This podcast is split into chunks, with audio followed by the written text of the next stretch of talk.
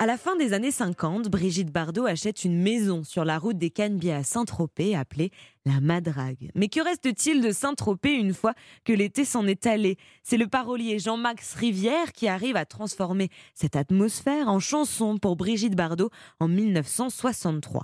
C'est le premier vrai succès musical de Brigitte Bardot, tandis que sur les devantures des cinémas, elle s'affiche aux côtés de Michel Piccoli dans Le Mépris.